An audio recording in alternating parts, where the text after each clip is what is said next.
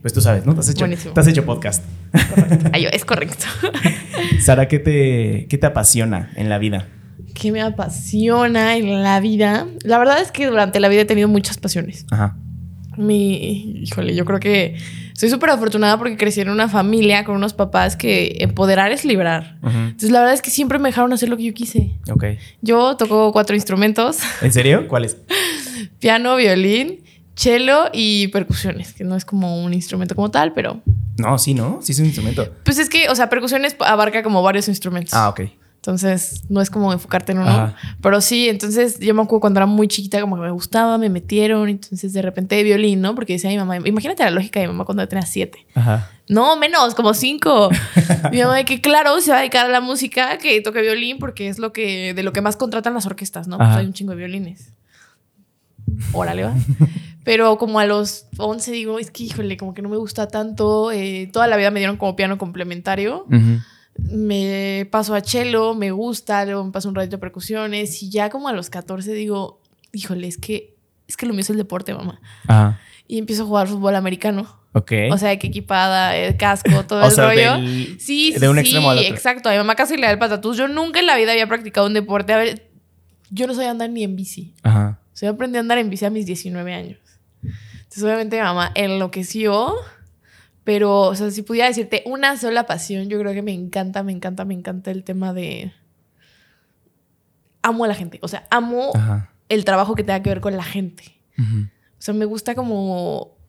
Por ejemplo, ahorita con lo que hago, me gusta que es un trabajo que te da la posibilidad de conocer personas, acercarte a personas que no conocerías de no ser por este trabajo. No sé si me explico. Sí, ¿tú ya sabías que esa era tu pasión antes de que este tema de redes explotara?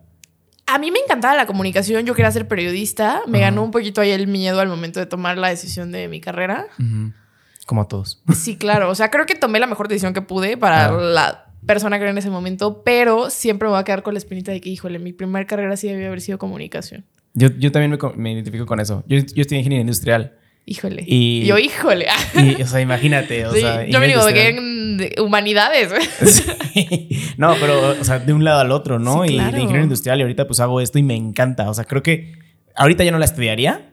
Más bien me iría como por cursos o diplomados o así, ya no una carrera Sí, completa. no, yo tampoco la estudiaría ya, pero justo como dices, cursos, Ajá. capacitaciones, diplomados, cosas así. Pero es lo padre, ¿no? O sea, digo, al final estudias algo con las herramientas que tenías en ese momento y luego ya te vas dando cuenta realmente sí. lo que tiene, lo que Y quieres. digo, podría.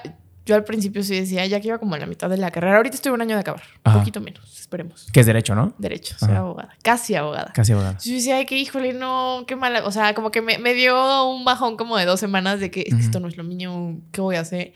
Y luego me di cuenta de que no necesariamente tenía que dedicarme a eso, pero era una herramienta bastante útil para hacer lo que yo quería hacer en la vida. Por ejemplo, hoy, incluso algunos amigos que se dedican a hacer contenido, o gente que he conocido en reuniones de personas que hacemos contenido, es como de que, ah, es que soy abogada, oye, ¿me puedes ayudar a checar un contrato?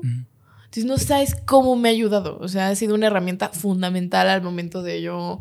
Porque inevitablemente con muchísimos clientes, ya que empiezas a avanzar, hay contratos de por medio. Entonces ahí me ayuda como pues, que no me quieran, no se quieran Sí. poner vivos. Es como de Y es súper común, ¿no? O sea, el tema, porque aparte este trabajo de creadores de contenido y de redes sociales es muy nuevo, ¿no? Entonces siento Sí. que no hay tanta información con respecto a lo legal y, bueno, hay muchas cosas. Y yo creo que hay agencias que ni siquiera tienen como la.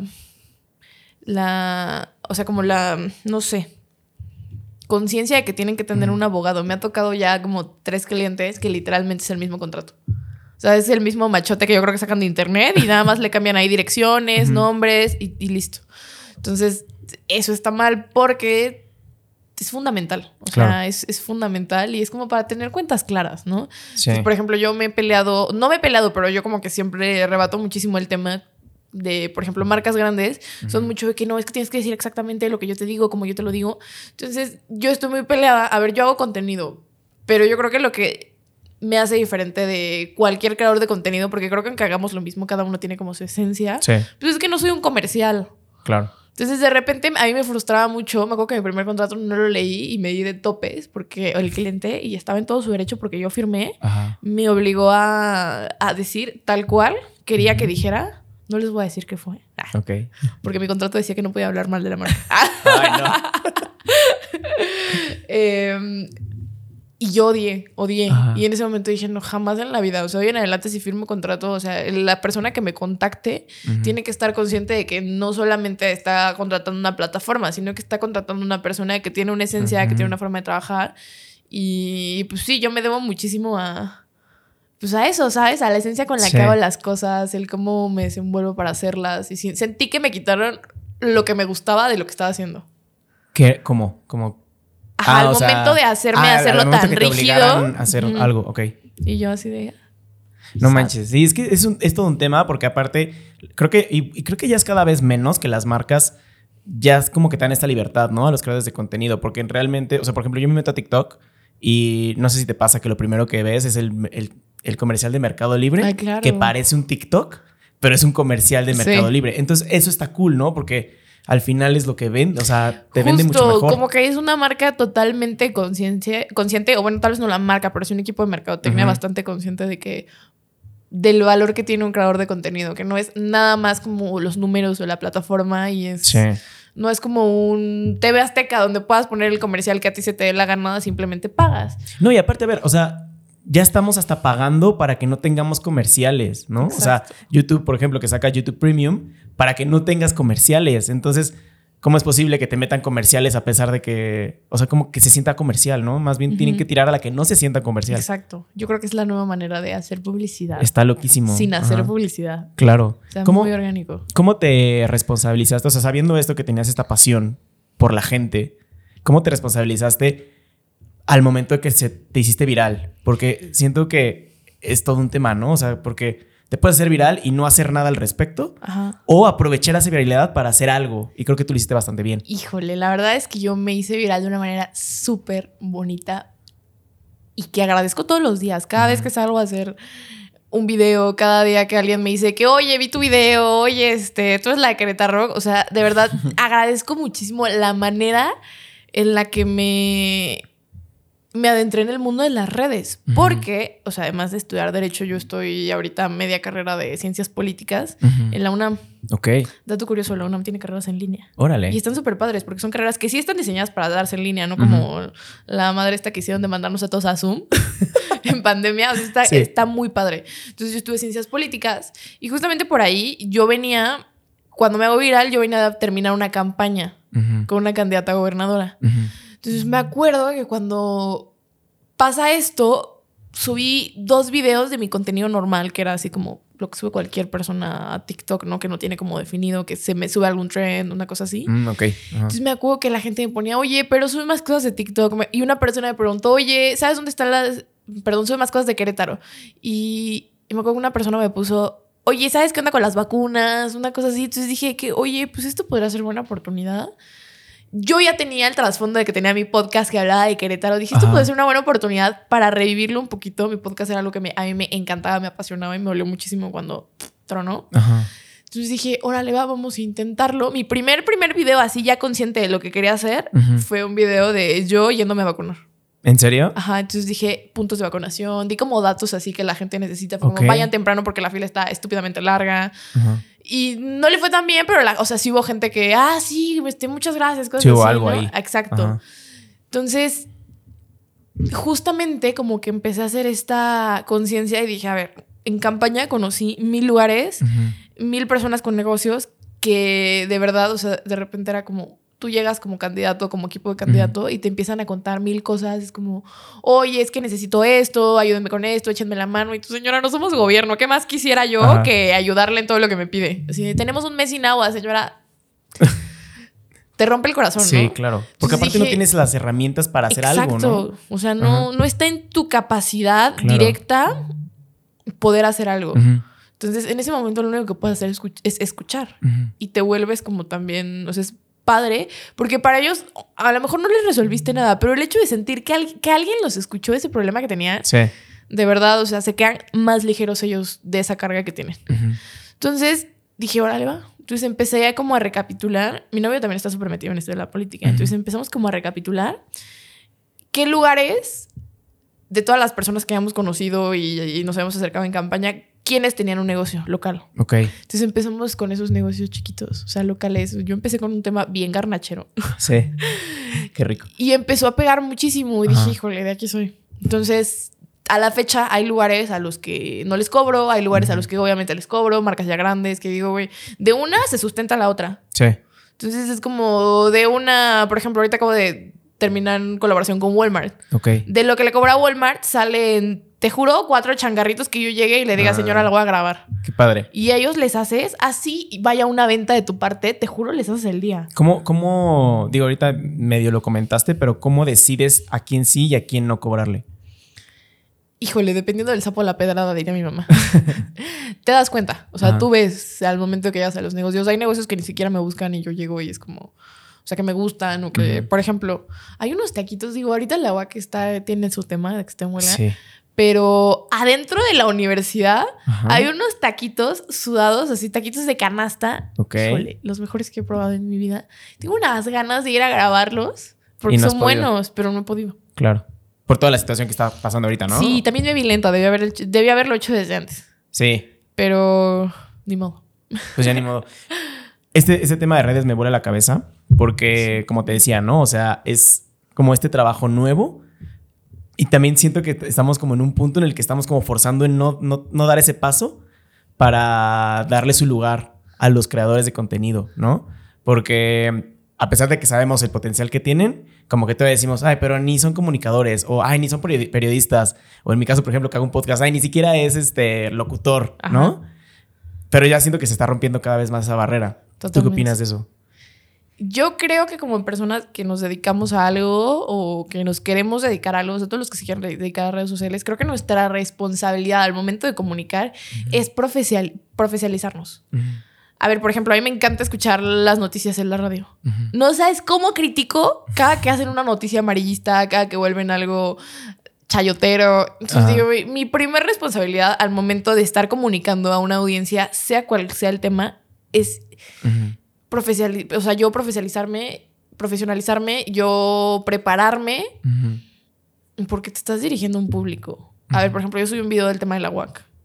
Sí. Imagínate si yo llego, eh, o sea, si yo hubiera salido, porque me he topado bastantes videos, si hubiera salido de que no, es que la rectora, esto, el otro. Eso, para empezar, es violencia mediática. Y no solamente hacia la rectora, sino hacia el mismo grupo de personas que están alzando la voz. Estás truncando su proceso para llegar a un objetivo. Entonces, creo que nuestro deber es educarnos en lo que estamos haciendo si nos estamos enfocando en una audiencia.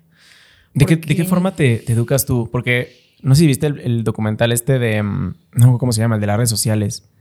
Que hablaba del algoritmo y todo. No me acuerdo cómo se llama. Que hablaba de Facebook, de Instagram. No me acuerdo, pero el punto es que decía que tú con el algoritmo, que entre más cosas ves, te van saliendo más cosas parecidas. Y entonces como que tu, tu juicio se, se limita a eso, ¿no? Sí. Entonces como que una de las recomendaciones era leer o ver cosas que, con las que probablemente no estés de acuerdo, como para ampliar un poquito este juicio. Claro. ¿Tú de qué forma te informas al momento de hacer este tipo de cosas, por ejemplo? O sea, cuando me subo como a noticias ya verdaderamente trascendentes, o sea, Ajá. más de, de que, oigan, vayan a comer esta torta. No, pues, pues, pues ambas, ¿no? También, porque digo, una igual es un poco más seria que la otra, Sí, bueno, claro. mucho más seria que la otra, pero también te tienes que informar, ¿no? No, No, puedes llegar a un lugar y... Híjole, yo creo que en gusto se rompen géneros. ¿eh? Entonces, de repente, Ajá. cuando el tema de la comida, nunca, nunca, nunca, nunca terminas de satisfacer a nadie. O sea, para mí puede ser, el, por ejemplo, hace poquito de unas carnitas que de verdad yo me fui de ahí y dije, güey, las mejores carnitas que he comido aquí en Querétaro. O sea, yo salí voladísima Ajá. y obviamente no faltó la persona, ni están buenas, no están ricas. Pues es que no le das gusto a todo. Obvio. Entonces acá como que yo también me, me he lavado un poquito de esta onda y entendí que no puedo satisfacer a todos en este tipo de temas. La verdad es que es meramente informativo y meramente mi punto de vista. Ya cuando te metes a, a temas como muchísimo más serios, que yo la verdad es que trato de seleccionar muy bien, ya que hay una plataforma pues, medianamente grande, digo, no es la plataforma más grande del mundo, pero pues es una plataforma grande, sería una irresponsabilidad de mi parte agarrar y subirme a un tema y yo decir, no, es que esto está súper mal y hay que señalarlo. O sea, creo que sería el peor error que podría. Y que muchos hacen, ¿no? Es súper irresponsable. Ajá. Y también siento que somos una sociedad súper morbosa, ¿no? Totalmente. Y entonces, ahorita con este tema de las redes sociales, que son herramientas súper útiles y súper peligrosas. O sea, cualquiera puede agarrar y subir un video enojado de un tema de morbo y va a tener muchísimos likes, muchísimos views, ¿no? Y eso es muy peligroso porque puedes influenciar a muchísimas personas, puedes retrasar un proceso legal.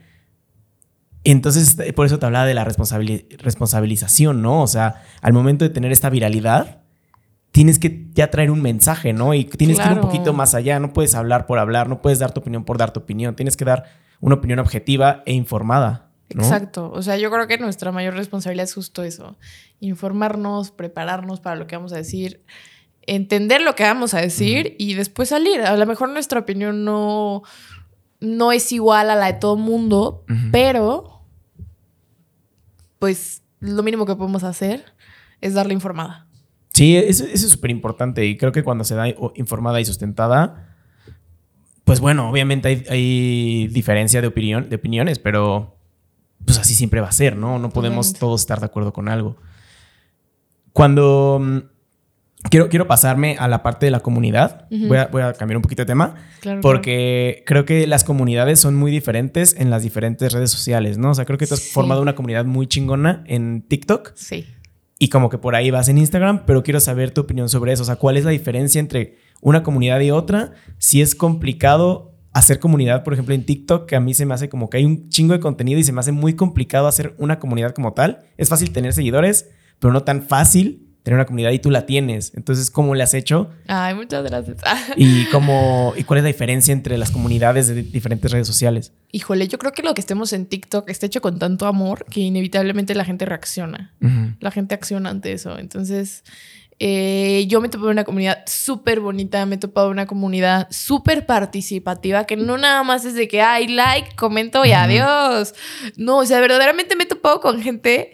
Que se engancha. Que se engancha y de verdad es como, güey, por supuesto, voy a ir, voy a probar. O sea, verdaderamente participativa y eso me fascina. O sea, no saben a mí cómo me hace el día de repente que me digan, ay, fue a este lugar porque lo vi en tu TikTok. O sea, de verdad es como, güey, qué chingón. O sea, para eso es, para eso lo hacemos. Instagram es un poquito más recio. Sí, va. Me ha costado. Yo tengo delirios de influencer desde que tengo 100 seguidores y yo era de que, amigos, buenos días, este, voy a hacer desayunar. De que solo me pelaba mi mamá, no me mamá, like. Entonces, Instagram siempre me ha costado, a mí me ha costado muchísimo. Y ahorita como que me estoy empezando a soltar. Y que me ha ayudado mucho el hecho de que se metió también un formato de video y yo soy muchísimo más de video. Sí. O sea, yo soy más de que soltarme a hablar en, en la cámara o, cosas así. O sea, como que me es muy fácil. La verdad es que tengo la boca bastante suelta. y eso me ha traído algunos problemas, pero creo que es mi virtud más grande. Sí, definitivamente. ¿Crees que, o sea, entonces nunca te ha costado este trabajo, nunca te ha costado trabajo esta parte de hablarle a la cámara? Jamás. nunca, nunca, nunca, nunca. Pero no, o sea, jamás. Como que la vergüenza de yo no nos conocimos. ¿En serio? Porque, por ejemplo, a mí me pasa, yo, yo soy súper penoso. Obviamente he aprendido un poquito más a soltarme con este formato, pero a mí como que grabarme en una historia me cuesta mucho trabajo. Lo estoy trabajando porque sí quiero hacerlo, porque también está padre mostrar esta parte como personal detrás de un proyecto, pero me cuesta mucho trabajo. Claro. A ti nunca te costó. Fíjate que cuando... Híjole, no. Es que la verdad, pero desde súper chiquita, ¿eh? No creas que esto es un tema de de que un día descargué Instagram y dije, ay, o sea, no, desde súper, súper chiquita, o sea, hay cosas de las que yo no me acuerdo, pero dice mi mamá que, o sea, desde súper chiquita era súper desenvuelta, o sea, al momento de que, pues ya sabes, ¿no? El bailecito del kinder. o sea, que yo siempre decía, yo quiero estar hasta enfrente, o sea, pero yo me peleaba, pero como que siempre me ha gustado. Entonces mi mamá sí juraba que yo me iba a terminar dedicando a un tema como de música o... La artisteada. ajá, la artisteada. mi mamá decía, claro, esta niña nació para eso. Y mira qué chistoso, o sea, las mamás son muy sabias. De una forma u otra, como que terminé en el... Siento que eventualmente hagas lo que hagas. Terminas... Terminas donde tenías que estar. Y me acuerdo que una vez vi un documental de Beyoncé, o sea, la reina. The Queen. The Queen. Y, y decía alguien de que Beyoncé es una de esas personas que no importa qué camino hubiera tomado, habría terminado donde está ahorita. Y yo creo que no nada más ella, yo creo que con todos, no importa qué camino tomes, inevitable e indudablemente llegas a donde tienes que estar. Sí, yo también, yo también considero lo mismo, o sea, como, lo platicamos hace rato, ¿no? O sea, yo soy ingeniero industrial y mira, ¿no? Exacto. O sea, tú eres abogada y mira, o sea, está, está, cañón cómo la vida te va llevando como por estos caminos hasta que llegas a donde tenías que estar y a partir de ahí como que, explota todo, ¿no? siento que... Y todo empieza a hacer sentido. Como que todo empieza a caer en su lugar, empieza a fluir súper bonito. Y dices, güey, o sea, por ejemplo, yo lo pensaba, estaba haciendo, de repente como que me pongo a hacer así introspección. Y estaba, o sea, pensando de que, güey, imagínate si yo desde el día uno, o sea, no me hubiera dado tanto miedo, hubiera decidido estudiar esto. No me enganché tanto con ese pensamiento, pero dije, a lo mejor todo habría fluido más rápido desde mucho antes.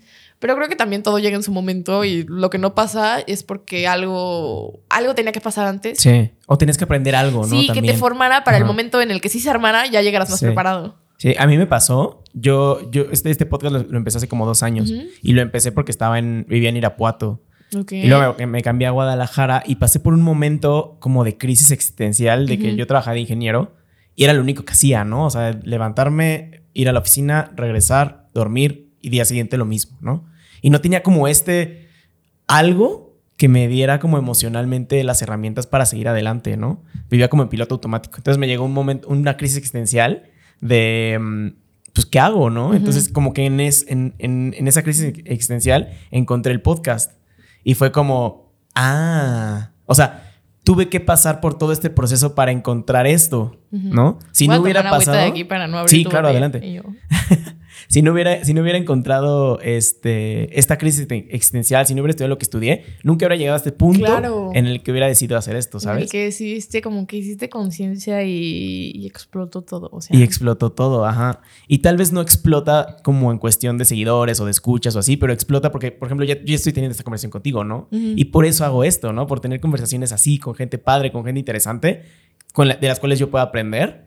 Y eso es lo que a mí me genera satisfacción.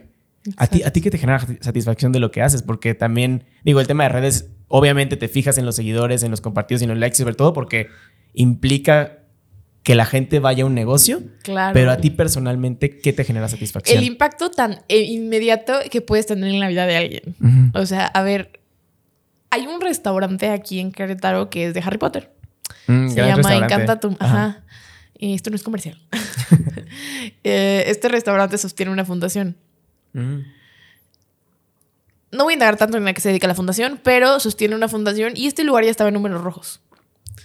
Estaban Sí. a punto de cerrar, entonces implicaba cerrar el que adiós a la fundación. Y la fundación la verdad es que ayuda a muchísimas personas y se sostiene meramente del restaurante. Ok. Entonces, mm, de donde yo trabajo, mi jefe les ayuda como con un poquito de redes a ellos, como pro bono, o sea, no les cobra. Me dice, oye, ¿no te gustaría hacerles un video? La verdad es que no te pueden pagar. Y yo, lo que te decía, ¿no? De unas se sostienen otras y yo de que, ay, claro, aparte Sí. a Ricky, mi novio le encanta Harry Potter, y dije, híjole, va a estar volado. Ajá. Fuimos, el video llegó casi al millón de personas. Wow. El lugar de que pasamos por ahí como tres días después del video, Ajá. Lleno. estúpidamente lleno. Wow. Cuando conocí a la dueña, porque yo cuando fui, este, fui con, digo, con, con mi jefe y me acuerdo que, pues, X, ¿no? Como que ellos sacaron cosas para fotos, de eso mismo yo hice el video eh, y ya nos fuimos. Entonces, cuando conocí a la dueña, me dice, es que de verdad, lo que hiciste, o sea, lo que hiciste por nosotros de hacernos ese video, no solo salvó a, salvó el negocio, sino salvó muchísimas vidas que hoy se apoyan muchísimo de la fundación. Wow. Entonces, obviamente, a mí, como que en ese momento me quedé en shock. Y ya después llegué a mi casa y dije, qué chingón. O sea, qué chingón que de algo que te guste tanto puedas hacer tanto, o sea, tanto bien, ¿sabes? O sea, que de algo que tú disfrutas hacer salga algo tan bonito. Porque digo, a mí no me cuesta nada, al contrario, lo disfruto muchísimo y es Ujú. súper satisfactorio, es súper bonito y de verdad es algo que le deseo a todos. Sa- saber que hay algo bueno de algo que tú estás disfrutando tanto. Porque de repente personas, por ejemplo, me he topado mucho con eso, eh, eh, con esta situación en políticos. Porque te digo, a mí me gusta, me gusta. Sí, sí, sí. De hecho, capa- o sea, mi preparación que yo tengo de comunicación es enfocada Sí. hacia comunicación política. ¿Y estuviste a punto de ser eh, regidora o...? No, fui candidata a diputada federal. Sí, algo. Bien loco. O sea, si tú me hubieras dicho, Sara, vas a ser candidata a diputada federal a los 20, Ajá. jamás en la vida. Wow. Fui la candidata más joven del país. No manches. Y yo, ¿de qué? ¿Qué? ¿Qué hace un diputado? Ah, Por- no, por- no y, es y cierto. por, y por qué no, no, no lo lograste o cómo estuvo Porque ese fui pluri. Ok. Haz cuenta que el pluri llega dependiendo de la cantidad de votos que hay hacia un partido político en ciertos estados. Por ejemplo, si es pluriestatal, que son los diputados eh, locales. Dependiendo de la cantidad, tú mandas tu lista de pluris. Dices, fulanito 1 va en la primera pluri, fulanito 2 va en la segunda pluri y fulanito 3 va en la tercera pluri. Creo que son como 7, 8. Ujú. Dependiendo de la cantidad de votos que hay hacia tu partido, es, por ejemplo, 100 mil votos, alcanza a entrar una pluri, 200 mil votos, alcanzan a entrar dos. Si tú tienes 150 mil, pues nada más entra uno. Ok. Entonces yo federal eran seis estados, me parece. Nuevo León, Querétaro, Guanajuato, San Luis Potosí. No me acuerdo, la verdad, cuántos eran. Pero obviamente yo iba en la pluri número 13. Ujú. Llegaron hasta la 9. No manches. Sí, no, me quedé de que... A nada. Adiós. Eh, Entonces, pues no, no se armó. Pero es algo que yo ya sabía por el número en el que iba. Dije, bueno, es currículum. Bye. Pero, ajá, exacto. Pero aparte, o sea, diputada federal. O sea, Oye, bien loco. A ver, o sea, yo estoy segurísima de que de, de haber llegado. Sí, sí me habría puesto a chambear, la verdad. Sí habría tratado de dignificar mucho Sí. el por qué, porque habría sido muy, muy criticado. Pero aparte, 20 años. O sea, imagínate, ¿qué hace la escuincla ahí? ¿Me Sí, explico? Sí, sí. Si tuvieran, si hubiera sido una, un objetivo de, de Claro, críticas o sea, cañón. Ni mi carrera habría, había terminado, o sea, ni mi carrera ha terminado ahorita, imagínate. Sí, imagínate, a los 20 años, o sea, ni sí, siquiera había 21 terminado. tenía 21. No manches, está cañón. Sí, ¿Y súper chiquito. qué crees que aprendiste de eso? O sea, porque también, en- o sea, escuché que de esta parte de política también sacaste contenido para tus videos, ¿no? Es lo sí. que. Me dio la posibilidad, lo mismo que aquí, o sea, yo algo que agradezco mucho de esa etapa, todavía me gusta, todavía, está, ahorita vi muchas cosas estando ya adentro. No estoy segura de si quiero enfocar mi vida y mi energía hacia ese tipo de, de- de carrera. ¿sabes? Admiro muchísimo a la gente que, que tiene, de que le interesa el temple para decir, aquí me quedo, de aquí no me bajo y yo voy a hacer, siempre y cuando sean personas que de verdad hay un por qué quieren ser. Ok. Hay mucha gente que nada más quiere ser porque porque quiere ser. Sí. Ni siquiera entiende como el que quiere, el qué va a hacer cuando llegue. Entonces creo que ahí es cuando caemos. Y solamente en- por. Porque Egos, te enseñan ajá, el, ego, el dinero, Que el dices, güey, ya llevo tanto tiempo aquí que ya me vería tonto si me bajo. Sí, sí, sí. Van a decir de que hay. Entonces, de verdad, por eso de repente caemos en gente que, pues que llegan y ya pasaron como tantas cosas antes que ya al momento que llegan como que siento que ya se les amargó muchísimo lo que en un principio querían con una cuestión muy noble. Entonces yo ahorita todavía no he sido, sí. Me, me- me gusta como el tema de la comunicación política, porque creo que si, imagínate, una buena comunicación adherido a un buen político. No, hombre. Y aparte la Güey. comunicación es, o sea, el objetivo final de la, de la comunica- comunicación es lograr lo que quieres, casi, Exacto. casi. Y si lo sabes comunicar, He visto los mejores proyectos de las mejores personas, o sea, excelentes candidatos que no tienen una buena estrategia de comunicación. Bye. He visto candidatos horribles que tienen una gran que tienen estrategia. una comunicación, o sea, que entendieron esta onda de que, güey, tienes que invertirle hoy a comunicación y hoy están en cargos públicos y no necesariamente son las mejores personas. ¿Qué parte, cómo influye la comunicación ya en un puesto político? O sea, no sé, me imagino que tal vez en una comunicación en la persona, o sea, cómo se viste, cómo habla, pero también en la comunicación de los carteles. ¿Cómo, cómo, cómo funciona ese Creo mundo? que hoy la comunicación es tu mejor carta de presentación y tu mejor manera de decir, oye, estoy chambeando. Afortunadamente, digo, yo creo que es una bendición y al mismo tiempo es como no tanto. Pero creo que hoy tenemos la posibilidad de ser súper inmediatos con lo que está pasando, con lo que estamos comunicando, con lo que estamos haciendo. Entonces, de verdad, creo que hoy es una gran herramienta para justificar y tú poder decir es que estamos chambeando, vean todo lo que estamos haciendo y no necesariamente yo, porque a lo mejor si yo soy presidente municipal tengo todo un equipo atrás pero si constantemente estamos comunicando, informándole a la gente lo que estamos haciendo, que a lo mejor tú no lo ves de manera súper inmediata que se hizo un apoyo para la gente mayor. Porque Ujú. yo no soy gente mayor, ¿sabes? Entonces, pero sabes que existe uno. Entonces, creo que está súper padre esta posibilidad que hoy tienen las personas que se dedican a cualquier cosa, en especial a cargos públicos, de poder transmitir lo que están haciendo ya no hay justificación para decir, ay, es que hice, pero pues no Pues, supiste, o sea, no te enteraste, como pasaba antes con muchos apoyos. Y ahorita las redes sociales también ayudan muchísimo a eso, ¿no? Porque ves al político en sus historias yendo al, al poblado, yendo a pintar la calle. Y digo, al final sí es como un tipo montaje, podría parecer, porque Sí. ves al político en traje pintando, entonces Sí, es como, mm, que- no me hace sentido, No, pero Gracias. Lo muestra, o sea, muestra. Qué gracioso. Ajá. sí. Pero lo muestra, ¿no? De, alguna forma. Entonces la gente sí se da cuenta que está trabajando. Y yo creo que es súper importante, por ejemplo, este tema de, te digo, sale un apoyo, sale un programa, una cosa así, ¿no? O sea, por ejemplo, corregidora. Todos los años cuando entran los chavos de la UAC, si eres de corregidora y tú dices de que, oye, vivo en corregidora, pero soy estudiante de la Autónoma de Querétaro, o sea, tengo entendido que es todo lo que necesitas tú comprobar que, te que estás inscrito y la, o sea, municipio paga tu inscripción. Órale. Y es, eso es algo que, o sea, yo me enteré ya estando en la universidad, ¿sabes? Y entonces un amigo de que, claro, yo así, o sea, yo no he pagado nunca la inscripción, la ha pagado municipio. Y yo, ¿cómo? ¿Eso se puede? Eso se puede, ajá. Entonces son cosas que a lo mejor tú no sabes, pero es porque, no las comunican, no, es que no las haya. Entonces creo que está muy interesante todo lo que puedes lograr, o sea, adecuado, padre, o sea, a favor de tu, de, no solo de ti como, como funcionario, sino de tu gobierno, o sea, de tu paso por este cargo. Claro. A través de una buena comunicación.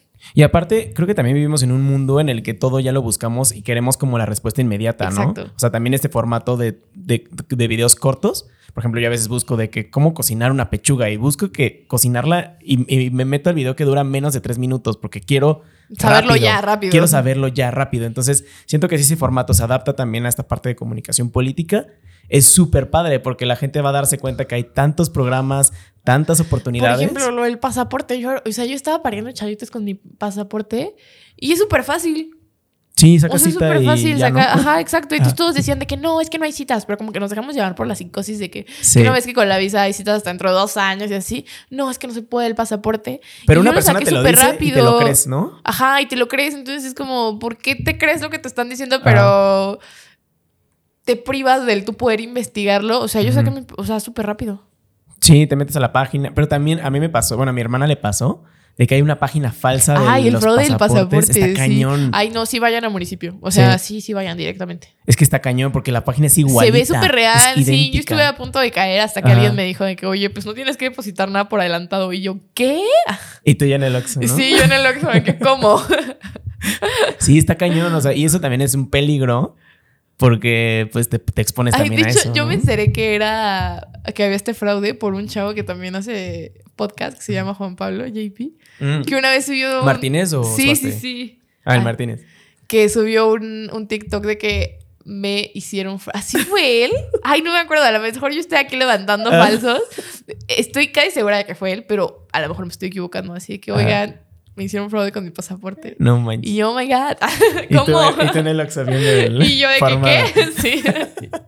y yo, no voy a caer en esto, adiós. Sí, pero justamente por eso es importante también dar como este contenido verídico, informado y sustentado, ¿no? Lo que estábamos platicando hace rato. O sea, las personas que tienen esta responsabilidad, por ejemplo, las personas de comunicación política, híjole, yo creo que se tienen que echar un buen de investigación, ¿no? Y para, para sintetizar esa información en menos de un minuto prácticamente, ¿no? Es hasta cañón. ¿Tú cómo le haces también para eso? Porque, digo, tus videos son un poquito más largos, ¿no? O sea, no duran. Un minuto, un minuto. Lo más que permito que duran, sí es como un minuto y medio. Porque digo, ay, o sea, ya hasta cuando yo lo estoy viendo de que. Obviamente lo ves como dos, tres veces antes de subirlo para ver que digas todo bien, porque me pasa de repente. Ajá. Y, y, la gente no perdona esos errores. ¿No? De que de repente digas en universidad y está en 5 de febrero, la gente, no, no está ahí. Y yo, perdón. Entonces sí trato de escucharlo varias veces. Y ya cuando dura más de un minuto y medio, ya cuando estoy por la tercera vez de escucharlo, que trato de escucharlos tres veces. Digo, ay, qué flojera, está muy largo. ¿Y lo vuelves a grabar? No, bueno, lo pues cortas, ¿no? Porque hay lugares que de repente es como tanto lo que quieres enseñar, tanto lo que quieres comunicar, que no te alcanza un minuto. Entonces sí, es como, güey, o lo corto, si lo corto voy a sentir que me faltó decir algo, voy a sentir que me faltó mostrarles algo. Ok. O sea, sí véanlos hasta el final, sí le echo ganas. Sí, están bien padres, la verdad. O sea, y, yo, yo, he conocido bastantes lugares gracias a tus videos. Qué padre, muchas gracias. Y mm, se me hacen muy padres, o sea, porque el, el contenido, a pesar de que, o sea, es muy corto, y es como va al grano de alguna forma también, ¿no? O sea, como que engancha, desde el principio engancha. ¿Tomaste como algún curso para eso? Porque a mí también se me hace interesantísimo que los primeros tres segundos son cruciales. O sea, si no te claro, en tres si no te atrapas los primeros tres, adiós. Siempre trato de poner como la cosa más fuerte del video, lo que a mí más me impresionó. al principio. Al principio. O sea, si te fijas algunos de mis videos, en especial los más virales, creo que es, es algo que no siempre hago, pero los más virales siempre arranco con una toma fuerte.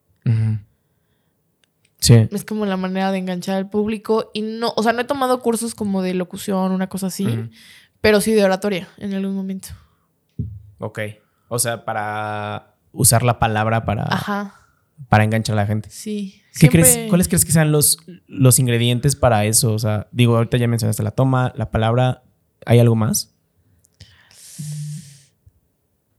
Yo creo, no, no sé cómo, no sé si sea la métrica o, o qué sea, pero creo que es súper importante lo que estás diciendo. O sea, te sí ser bien preciso porque de repente, como seres humanos, a mí me pasa mucho. Yo creo que ese sería como el mayor vicio al momento de hablar. Divago muchísimo. Te estoy platicando una cosa, ya me fui a otra, de que, oye, este, ay, qué bonito el color de la pared, pero oye, resalta súper padre con la lámpara y así me Ajá. puedo ir, ¿no? Y terminar hablando. De alguna forma sí regresas. Eh, regreso, pero ya hasta que hago conciencia de que me debrayé. Ajá. O sea, ya hasta que me acuerdo de que, güey, pues yo estaba hablando de otra cosa, porque ahora estoy hablando de esto. Ya hasta que hago esa conciencia, y antes no me pasaba, yo me seguía y ya no te contaba lo del principio. Ya ahorita, como que ya hago más conciencia de que, güey, me fui, me fui. Pero sí creo que es súper importante saber exactamente lo que vas a decir. Yo, por ejemplo, la verdad es que no hago guiones, pero conozco mucha gente que hace contenido que dice, a mí me sirve hacer un guion. Porque si no, debrayo. y escucho y, y no dije nada. Entonces, a mí como que me funciona esta onda de que, a ver, casi siempre sale a la primera o a la segunda, porque se me hace como, como que sale bien orgánico.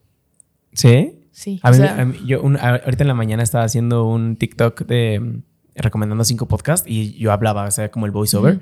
Lo hice como 20 veces. ¿No te pasa que entre más lo vas haciendo, más te va costando trabajo? Sí, exacto. Ajá. Trata de como enfocarte, pensar bien qué es lo que quieres decir, qué es lo que vas a decir de cada uno, o sea, pero tenlo como en tu mente o apunta como puntos clave y- y déjate ir. Y te juro que la primera, o sea, deja grabado el primero y si quieres, síguelo haciendo, síguelo haciendo, síguelo haciendo y te apuesto lo que quieras a que te va a gustar más el primero Ajá. que el número 50. Sí, entre más lo haces, Entre como más que lo haces, ajá, te vas trabando más, no sé. justo. Va siendo menos fluido. Ajá. Sí, ya vamos, hasta, hasta finges la risa en donde Sí, sí, ja, ja, ja. ah, es buenísimo, ja. al principio sí tal vez era, sí, era muy Sí, chistoso, sí, sí. pero ya en el 20 es como ja, ja, ja. Ajá, exacto. Sí, Entonces- está, está cañón eso. Es la recomendación que, que yo les daría, como que traten de ser muy auténticos, muy genuinos, como muy, no de que necesariamente quede a la primera, pero sí muy, o sea, no se castiguen tanto si, "Hijo- híjole, es que no me quedó, híjole, es que, o sea, no se estresen. O sea, de repente te sientes que ya no fluyes. A mí me pasa de repente, o sea, me siento, tomo agua, como que el tomar agua hace que tú, Ujú. o sea, como que todos estos músculos se, se destensen. Como que te despejas de Ajá, eso. Sí, sí, sí. Y, o sea, y verídico, esto ya después de tanto hablar y como que tienes la presión, se pone un poquito tenso. Entonces tomas agua y se, se ablanda todo. O sea, se vuelve más liviano. Sí, a mí también me pasa. A mí me pasaba con el podcast que, mm, que de repente las ideas no fluían, ¿no? O sea, de repente yo decía, no manches, ¿a quién voy a traer? ¿De qué vamos a hablar? ¿No? Y tuve un momento de pausa como para decir, a ver, estas dos semanas no voy a grabar nada, pero me voy a enfocar como a relajarme, a despejarme. Y después de esas dos semanas como que empezaron a fluir las ideas. Ni siquiera tuvieron que pasar las dos semanas como, como para yo ya estar grabando otra vez, ¿no? Claro. ¿Tú, tú cómo lidias con, el, eh, con este burnout creativo? O sea, porque sí está cañón hacer, hacer, hacer, hacer, hacer, hacer, hacer, hacer sí llega un punto en el que ya no puedes más, ¿no? O no sé si a Sí. ti te pasa. Fíjate que afortunadamente tengo justamente parte de mi comunidad, es gente que tiene restaurantes, que tiene lugares, que tiene algo aquí en Querétaro que dice, güey, quiero que vengas. Entonces no sabes la ayudadota que de repente son ellos, porque es como que a lo mejor es un lugar que yo no traía en el radar, que yo ya estaba así, que ¿qué hago? Y llega esa persona caída del cielo y me dice, oye, quiero que conozcas mi restaurante, o quiero que conozcas mi, no sé. Y entonces ya yo voy y eso me aliviana muchísimo. Pero sí, o sea, te entiendo muchísimo. Por ejemplo, ahorita mi especialidad es hablar de comida. O sea, yo soy foodie y foodie, ¿no? Pero no quiero encasillarme tanto en eso. Como que me gusta hablar de otras cosas, meterle un poquito de todo. Entonces, de repente, como que me cuesta trabajo salir de algo que ya, en lo que ya me.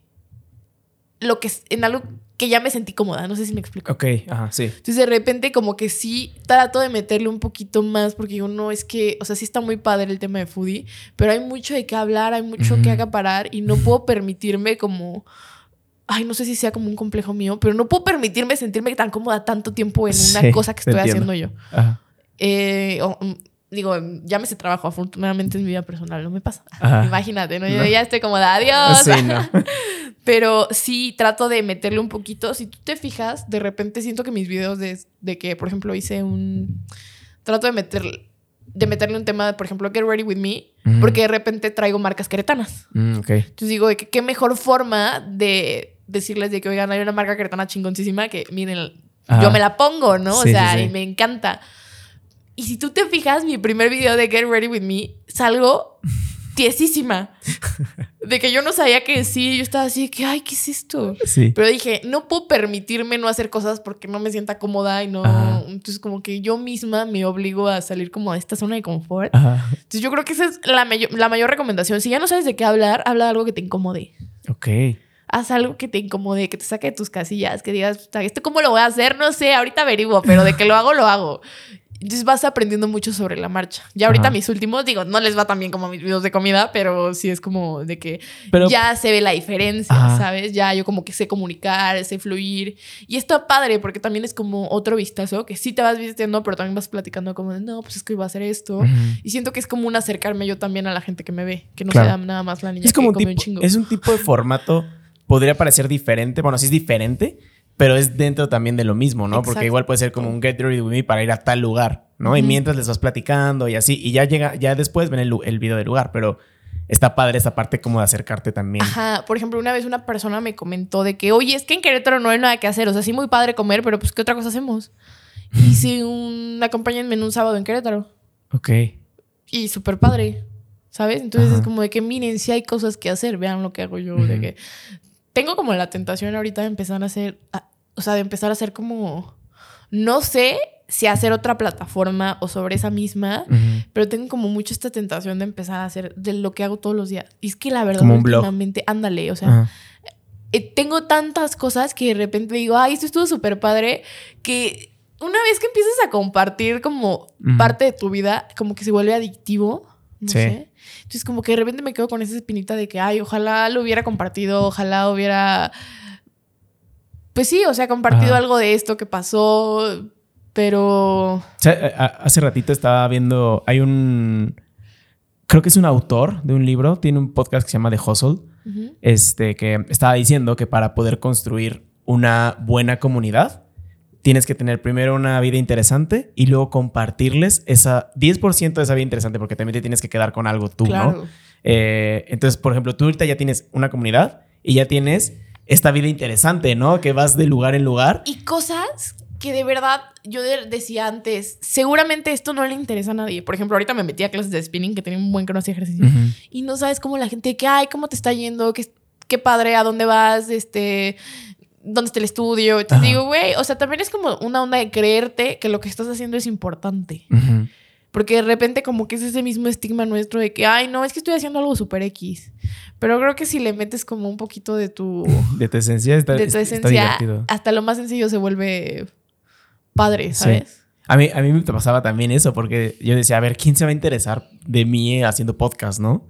Pero sí, o sea, hay gente que de verdad te pregunta y te dice, oye, ¿cómo hiciste eso? Oye, ¿qué pasó acá? Y no sé qué. Pero siento que tu vida es mucho, se presta mucho a ese blog, ¿no? Porque estás de lugar en lugar. Entonces, yo alento mucho que hagas un blog, Ay, porque estaría bien padre. O sea, el, el detrás de. A mí me encantan los detrás de Sí. algo, ¿no? Y son muy divertidos. Y son súper divertidos, porque Son aparte te enseñan divertidos. el proceso. Porque, por ejemplo, de repente yo soy la peor copiloto del mundo y de decir que vamos a algún restaurante o nos pasamos, una cosa así. Ajá. Tenemos la tentación de comprar una GoPro y ponerla en el coche porque de verdad pasan cada cosa. Como un carpool. Ajá, o sea, de que Ricky me dices que yo no sé por qué no he comprado una GoPro para ponerla aquí, que la gente vea, ¿puedo decir grosería? Sí, claro. Que la gente vea tus mamadas. Porque de repente sí, o sea, sí, sí pasan cosas muy chistosas, ¿no? Entonces, tengo, tengo la tentación de como empezar a hacer un poquito de eso. y siento que estaría bien cool porque es una parte, pues, diferente, ¿no? O sea, como una parte más de que soy yo. Sí. Entonces, todavía tengo que decidir qué formato quiero darle, si igual en TikTok, Ujú. de videos de un minuto, si quiero y me intimida un poco el tema de YouTube. Ok. Me intimida un poco y yo creo que es justamente esa mi mayor motivación para hacerlo, pero Ahí está la comodidad. Exacto. necesito de que sentarme, plantearlo porque te digo, siento que es complejo. Sí, sí, o sea, siento que no es fácil como todo, ¿no? O sea, igual la gente ve un TikTok de un minuto y dice, no, ma, esto lo, lo hizo en un minuto, pero no, o sea... Claro, hay no, un trasfondo. Hay un trasfondo cañón. Ajá. Entonces siento que YouTube, dentro de todo este sesgo de plataformas y creadores de contenido, yo creo que los más constantes, no sé si me voy a atrever a decir que a lo mejor los más profesionales, que no sé si sea verdad o sea como cosa mía, son los que hacen... Ay, perdóname. No, es mi madre. No, estamos en 2022, estamos en tiempos de que no le conteste a mi mamá. Tienes que contestarle a tu mamá. Este, creo que... Ay, me perdí llaves, me fui. ah, sí, sí, sí. Em, creo que los más profesionales son los que hacen YouTube. Sí, están cañones. Están cañones, güey. O sea, traen producción, traen un entendimiento muy cabrón de cosas al momento de comunicar y saber enganchar un público tanto tiempo. Sí, eso está cabrón. Porque había quien decía, cuando empezó Vine, decía, es que qué talento la gente que te puede enganchar en 30 segundos. Yo creo que hoy el talento, o sea, nos volvimos tan adictos al contenido tan rápido y tan inmediato, que hoy el talento verdadero es poder enganchar a un público más de un minuto. Yo también creo lo mismo. O sea, yo yo ahorita lo único que consumo de larga duración son los podcasts. Pero yo siento que los blogs o los videoblogs ya no, o sea, siento que están como en un momento raro de que, pues como la gente consume mucho más este contenido de, corta duración, ya los videoblogs están como en este momento raro de, o sea, ¿se le sigo dando a esto o no? Pero también me, o sea, me gusta pensar que la vida es un ciclo, ¿no? Entonces, ahorita igual estamos como en el ciclo de lo corto, pero eventualmente vamos a volver a llegar a lo largo, ¿no? Venimos de lo largo Sí. ¿No? Entonces, siento que ahorita es un gran momento como para experimentar en lo largo, porque eventualmente va, vamos a volver ahí. Vamos a volver ahí, claro. Totalmente, yo creo que sí. Es una de mis, también de mis metas de año Digo, ahorita el año ya se nos fue. Ya. Ya también sería una grosería de mi persona aventarme otra cosa encima. pero sí, es una de mis, de mis metas. Sí, deberías de hacerlo. La verdad está, está, está padre. Yo también he tenido como ganas de hacer como pequeños vlogs diarios. Pues tú el podcast podrás subirlo de que a YouTube, ¿no? Lo subo a YouTube. Ah, por eso tenemos dos cámaras. Excelente. Vamos a ir a YouTube. excelente. Yo, hola YouTube. hola YouTube. Sí, el tema de YouTube también me ha costado trabajo. Digo, ahorita lo padre de esto es que pues yo nada más pongo las cámaras y grabamos y tengo contenido para para, un para todas las redes sociales, ¿no? Porque en YouTube pongo el, larga duración, Spotify pongo el audio, en Instagram y TikTok clipeo. los fragmentos. Entonces, como que este... Me encantan esos clips de, de podcast, amo. Es que están muy padres, porque como que te metes como en la conversación y, y como que eso, eso, eso genera mucha que interacción. Fíjate que mi último podcast me hizo entrar en un problema, ¿eh? O sea, la última vez que estuve en un podcast. ¿Por qué? Porque hablé de una historia de un amigo. Ah, que fue mi amigo. Ajá. No, o sea, el güey me tenía bloqueadísima y te desbloqueó. O sea, se hizo súper viral. Se hizo súper viral. Yo no lo esperaba. y obviamente, o sea, de que la novia, él, o sea, todos enojadísimos. Y yo. ¿Y tú? ¿Para qué me dan material? yo, mira, material para chismecito. Y yo, de que, mire, story time de la vez que.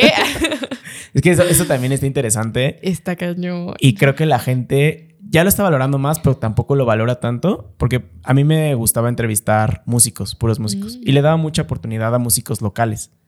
Y siento que no le dan tanta, tanta importancia o tanto valor a este tipo de pláticas. Porque este tipo de pláticas generan como, a ver, cuéntame tu historia, cuéntame más allá de lo que estás haciendo. Y un clip se puede hacer viral y, nos ayuda a ambos, ¿sabes? Sí, sí, sí. O sea, nos ayuda tanto a ti como a mí. Es correcto. Entonces, no, es padre. Está súper padre. Deberías de retomar el. Sí quiero, sí quiero. Nada más te digo que necesito como organizar mis ideas y organizar como qué primero y qué después. Me queda claro que todo lo voy a hacer, pero sí necesita toda una organización, porque obviamente cada proyecto pues le tienes que dedicar su tiempo. No me atrevería de que a subir algo a medias, ni me sentiría cómoda. Entonces sí, necesito como sentarme, plantearlo. Y si ustedes traen ese proyecto de pues como la productora del podcast, mira, yo encantadísima porque... Este es tu estudio. Sí. Y yo, bienvenidos un día más. Bienvenidos un más. Sí, eres súper padre. Aparte, sí. Sí, está, está, sería increíble. Ojalá que sí lo hagas. Un proyecto súper padre con un amigo que es comediante. Aquí les va el, la inédita. Ok. Queremos hacer un podcast. Ajá. Él es comediante. Yo como. Queremos que hacer como un... ¿Se puede decir el nombre del comediante? Claro. Pues sí, supongo. Si no, pues ni pedo. ¿Quién es? Jancitas. Ah, sí lo, sí lo ubico. Sí, sí, sí. Entonces, la verdad es que nos llevamos muy bien. Él es uno de los de las amistades más bonitas que me ha dejado en redes. Ajá. Y la vez que lo vemos súper seguido, es un güey que de verdad, yo, cuando yo, cuando nos conocimos, pues evidentemente yo estaba muy chiquita en redes. Y me acuerdo que Jancitas, o sea, que neta me jalaba un buen de lados. Era como que, güey, a mí eh, me pasaba colaboraciones. O sea, que gente, él, iba, él conocía alguien que tuviera restaurante. No, tengo una amiga que hace videos. Qué chingón. O sea, la verdad es que es un tipazo, un tipazo.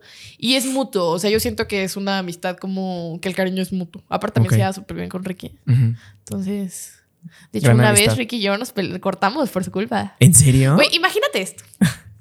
Yo, creo- yo estoy segura que todos los FIFAs van a decir de que, güey, claro, claro, yo hubiera hecho lo mismo. Vamos a abrir la conversación. Güey, haz de cuenta que a mí me habían invitado a un viñedo, Ajá. a Freshenet, un viñedo aquí en Querétaro. Entonces yo tenía un buen de ganas desde hace un buen día en un viñedo. Le avisé a Ricardo con tiempo. En esta historia no es Ricky, en esta historia es, Es Ricardo. Ricardo. que se sienta el odio. Sí.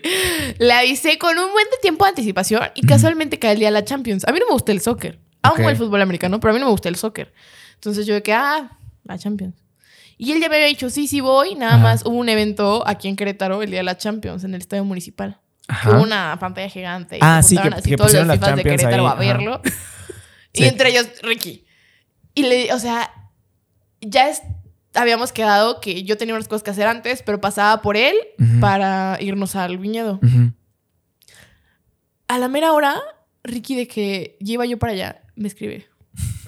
Estaba con Jancitas, ¿no? Ajá. Me escribe y me dice de que, oye, no espero que lo entiendas, solo espero que me perdones, pero me voy a quedar. Y yo, excuse me, o sea, ya yo para allá, lo que me enojó no fue la onda de que no fuera, porque está bien cada quien sus cubas de repente, ¿no? Pero fue como, güey, eso se avisa antes, eso se avisa ayer y ya tantita madre dice se avisa antes de que ya vaya yo por ti. Ajá. Entonces yo estaba tan enojada que dije, no, si no va, a la chingada.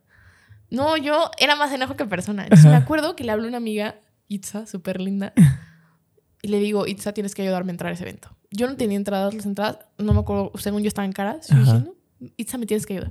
Entonces Itza me manda entrada, o sea, foto de su entrada y me Ujú. dice que diles que vienes de comunicación, o sea, como para hacer comunicación. Ajá. Entonces llego yo, le enseño mi entrada al chavo y le Ujú. digo, oye, vengo a, a como, o sea, como, Como creador de contenido, como prensa. Y me dice el chavo, yo creo que me vio tan enojada que dijo, sí es cierto. Y no la dejo entrar con su foto de un, De un boleto de, de un boleto más. de allá adentro. Y me regañan por no dejarle entrar. Como que yo, o sea, bien que su- por, por su mente pasó como todo eso. Si llegaste con este. Ajá, yo súper segura con un Ajá. temple de que vengo a hacer contenido. No, no te estoy preguntando. Ajá. Te estoy avisando que le voy a pasar. me dejó pasar. Ajá. Y yo de que, ay, ¿Y ahora qué? Y yo, ¿ahora qué? Ya encuentro a Ricky. Y aparte, o sea, en muy descarado, estaba de que en una palapa, allá aparte yo el muy descarado, estaba como en una palapita con mis amigos. O sea, y yo, malditos traidores, güey. Y tú súper enojada. Y yo súper enojada, ¿no? Y yo de que, Ajá. Ricky, ¿cómo se te ocurre? Me dejaste plantada. Y Ricky, y yo, aparte ya tomaste. Y yo, solo llevo dos. Y yo, sí, güey, pero de un litro. No, No, yo estaba enojadísima y nos peleamos horrible, no nos hablamos como dos días. Ajá. Obviamente ya que nos vimos fue como de que ya, perdón y Ajá. así, ¿no? Pero me acuerdo que de repente yo en mi enojo, ya después de que ya dejé de hablar con Ricky, o sea, que ya nos enojamos, fue como, bueno, yo me voy, tú te quedas, adiós. Que... Ajá. Volteo y yo todavía tenía mucho odio en mi persona. Volteo y así de que... Y veo a Jancitas y yo, Y tu hijo de esto tu. es tu culpa. Y Jancitas, o sea, igual ya medio pedo así. Sí. De, que, ¿de qué me hablas, güey? Y me acuerdo que Jancitas nada más estaba así como de que, güey, pero yo no hice nada. Ajá. Y yo, no, es que sí sabes que tiene un plan, ¿por qué le dices que se quede? Y obviamente yo súper equivocada, o sea, Ajá. ¿sabes? Y ya después como que ya platicamos y me dijo de que, güey, es que yo te dije que tenía muchas ganas de ir a este evento. Ajá. Me armé, o sea, como que ya Ricky se empoderó ya hasta que estaba en, en el lugar para decirme, es que no quiero acompañarte al viñedo. O sea, era el pretexto. No te quería decir. No te lo quería Exacto, decir. como que nunca me, no me lo dijo desde antes. Ajá. Pero yo también ya dije como que puta, o sea, creo que yo también tengo que hacer como esta onda de que pues, cuando sean cosas, porque toda la semana me estuvo diciendo que era ese evento. Ajá. Pero la verdad es que yo tampoco le puse atención. Yo dije, ¡ay, padrísimo! Sí, El do- día de lo del viñedo, ¿no? Claro. Sí, Yo paso por ti después. Ajá, sí, sí, sí. Yo nunca fui como empática para decirle Ajá. que, oye, pues quieres quedarte. Que él tampoco me dijo. O sea, yo creo que ese fue el, peor error. Ese fue el peor. Siempre Sí, es el peor sí. error, la falta de comunicación. Exacto, pero yo tampoco digo, bueno, ya hoy sé que la próxima vez en la Champions, pues ya que no. O sea, si hago planes, pues los hago yo sola. Pues sí. Pero así, la enojada de mi vida, horrible. No manches. Sí, sí, sí. Oye, ¿y entonces qué proyecto tienes con Jancitas? Ah, claro. Debrayaste. ¿Ya ves cómo debrayo? Pero regresamos. Regresamos, me regresaste. Eh, queremos hacer un podcast en el que pidamos comida o vayamos a comer a lugares. Y estaba así como platicando de la comida, una cosa así, y, y pues meterle como muchas marcas queretanas. Ok. Como un tipo ñañam extravaganza de Ándale. Richie. Sí, estaría súper padre. Algo así, pero Ajá. queretano. Queretano. como, mm, sí, yo a todo lo que hago como que sí quiero meterme mucho el sello de Querétaro. Y mientras cotorrean este, Claro, tú y aparte este güey está súper cagado. Estaría Siento que yo no soy tan cagada, Sí. pero ay, muchas gracias. Es el cumplido más bonito que me han hecho. Pero él es muy cagado. Entonces siento que es como cuando tienes a un comediante como leyendas legendarias. No todos son comediantes, ¿o sí? Según, Según yo, yo, solo sí, dos. ¿eh? ¿Y el que les cuenta las historias? Según, según yo, ¿Él es- según yo sí hace stand-up. No sé si, según yo no hacía stand-up, pero ya una cosa le llevó a la otra. No estoy seguro. No, no me vayan a... Según yo, solo dos son comediantes. Ajá. Como que yo decía, claro, pues si él puede ser cagado junto con gente cagada, pues yo también, ¿no? Sí. Entonces, sí, o sea, como que me, me, me hace mucha ilusión ese podcast. Siento que va a estar. No, siento que va a ser una cosa brutal. Sí. O sea, que neta la vamos a super romper. Sí. Es que también creo que el contenido que haces tienes que evolucionar, ir, evo- Claro. ir, ir evolucionándolo, ¿no? Porque si te quedas como clavado solamente en un formato, pues no, no vas a durar tanto, ¿no? Entonces, como que esta forma, a mí me gusta pensar esto, ¿no? O sea, como que, ¿cuál es la esencia de mi proyecto y cómo la puedo trascender a diferentes formatos, ¿no? Porque si hoy muriera, muriera el Internet, ¿qué harías? Exacto. ¿No? O sea, Totalmente. por ejemplo, a ti te gusta ayudar a la gente, o sea, esa es como la esencia, ¿no? De lo que haces. Ay, perdón. Se están escuchando buenísimo. los... ¿Qué son? Es como el Es como de el- se venden. Pero es- yo creo que es como los, ¿cómo se llaman? Los ¿Sabes? camotes, ¿no? No. ¿Sabes cuál mi mamá? ¿Cuál? El de El panadero con el pan. Ay, me encanta. Güey, me encanta. Gran canción. Nunca tienen pan bueno, pero güey, qué rolón. Ah, Rolón. Sara, voy a pasar a la última parte de la, de la Claro conversación. Son cuatro preguntas que le hago siempre a mis Buenísimo. invitados. La primera pregunta es, si pudieras escribir una canción y sabes que esa canción la va a escuchar todo el mundo, ¿de qué trataría esa canción? De aceptación. De O sea, aceptación. de autovaloración. ok, qué chingón. De autoamor.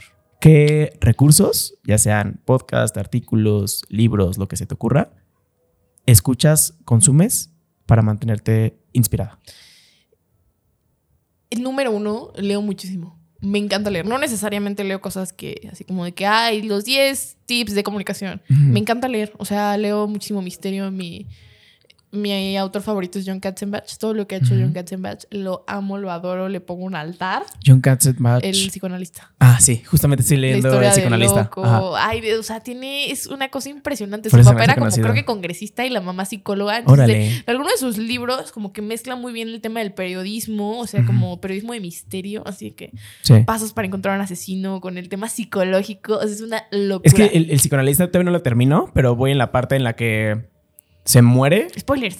Spoilers, spoiler. Me encanta el, me, me encanta Javier El Barroch. chino, no mames. Este- A- Aparte, Ricky yo le decimos el chino, así El como si fuera nuestro compa. Y yo, ¿ya viste lo que subió el chino? Es que está cabrón porque te hace sentir como si sí fuera tu compa. o sea, lo- yo de verdad siento que el día que lo conozca, porque quiero conocerlo, va a ser de que, güey, no mames, tú y yo compísimas. Spoilers. Sí, Está increíble. cagadísimo. Entonces, ¿qué te sa- Ah, cuando él se muere o finge su muerte, ahí voy. O sea, como que todo este psicoanálisis cañón locura. está padrísimo. Te recomiendo también, hay uno que se llama El Final Perfecto, que ah, de hecho tiene una persona, una de sus... El libro empieza con un personaje que se llama Sara. Ah, y yo, mira. ¿qué? Y tú, atrapada. Y yo, sí, Qué chingón. amo leer. Ok. Amo- lean mucho, Va, es buenísimo. vamos a recomendar ese libro y Sí, para que lo vayan a leer. El Final Perfecto. Ay, hay uno muy bueno de un escritor mexicano que se llama Ricardo, no me acuerdo qué, que se llama... Ay, ¿cómo se llama? Te lo debo. Se Ok. me. Me- me- lo, lo La peor recomendación de la vida. Me lo buscas y lo vamos a poner aquí para que. De un autor que no me acuerdo cómo se llama Y de un hombre no- que tampoco me acuerdo cómo se llama. Pero vayan a leerlo. Pero léalo. Este, ¿qué haces de manera cotidiana para serle fiel a tu pasión? Mm, ser organizada. De verdad, yo creo que lo mejor que puedes hacer para cualquier proyecto de vida que tengas es la dosificación correcta de tu tiempo. A ver, yo estudio dos carreras. Ay, trabajo, eh, hago contenido, o sea, tengo mi, mi plataforma y tengo novio. Y veo a mis puede. papás. Y a veces, o sea, tengo, paso tiempo con mi hermano. Yo creo que dosificar tu tiempo es la mejor herramienta. Y no solamente para tu pasión, sino para ti mismo. Tu, pasión número uno tienes que ser tú. O sea, yo creo que al, que al ser tú tu pasión, te permites hacer cosas que te gustan, que te mueven, que te apasionan. Entonces, tu mayor pasión tiene, tienes que ser tú y tienes que aprender como a no volverte de que workaholic, y porque yo antes era súper workaholic. Sigo, siento que todavía lo sigo siendo, pero ya como que, como estoy haciendo de repente varios proyectos al mismo tiempo, como que eso no me permite ser egoísta conmigo misma enfocándome en una sola cosa. Entonces yo creo que aprender a dosificar y entender que tienes que darte tiempo para hacer cosas que a lo mejor, híjole, no me sacaron el contenido de una semana a esa hora, pero hoy, por ejemplo, fui a hacer ejercicio en la mañana. No sabes cómo agradezco el haber hecho conciencia de que tenía que regresar a hacer algo en lo que pudiera sacar como algunas frustraciones o así. No sabes, o sea, por ejemplo, hoy fui a mi clase, salí, sudé y yo, o sea, de que terminé, me bajé de la bici y yo, güey, gracias. Gracias, Sara, que, me, per- venir. ajá, que me permites hacer esto, o sea, que mi cuerpo puede, o sea, neta salía tan agradecida que dije, güey, qué, qué delicia. El- Sudé delicioso. El tema del, del agradecimiento me, me gusta mucho porque muchas veces damos por hecho muchas cosas Sí. que son realmente un milagro, ¿no? Sí, o, sea, que son bien efímeras. Toda Ajá. la vida es bien efímero. Yo Sí. creo que. Yo creo que la mayor herramienta para la abundancia, la abundancia ama el agradecimiento. Ujú, Y la energía ama el agradecimiento. Entonces, como que de repente te pares, hagas conciencia y agradezcas cosas. Desde el estar comiendo con tu familia, desde el estar platicando con tu mamá, desde el estar platicando ahorita, o sea, que digas, güey, qué chingón, gracias. O sea, que te vas a dormir todos los días agradecido hasta de las cosas malas porque no me van a, o sea, quien diga que no está mintiendo, algo aprendes. Es bien fácil decir esto, es bien difícil ponerlo en práctica Sí. la onda de que a pesar de que es un día malo decir, bueno, pues, ni pedo pero ayuda mucho. O sea, a ti como persona te ayuda como a sanar muchas cosas y a no engancharte, o sea, como a cortarle con cosas que no, que te- no te están haciendo sentir bien. Sí, totalmente de acuerdo. A mí sí me gusta mucho el tema del agradecimiento porque me gusta pensar en eso, ¿no? O sea, que Sí. hacemos bastantes cosas que, No, y las damos por hecho. Y todo es energía, exacto. O sea, agradeces y la vida dice, ah, mira, o sea, le gusta esto, toma más de esto, ¿no? Está padre. La última pregunta es, ¿qué le enseñarías a los extraterrestres cuando vengan a visitarnos? Ay, qué fuerte, qué loco, no lo sé. Siento que los extraterrestres son para nosotros en el futuro. Yo O sea, que también tengo esa teoría. humana, Yo también tengo esa teoría. está cabrón.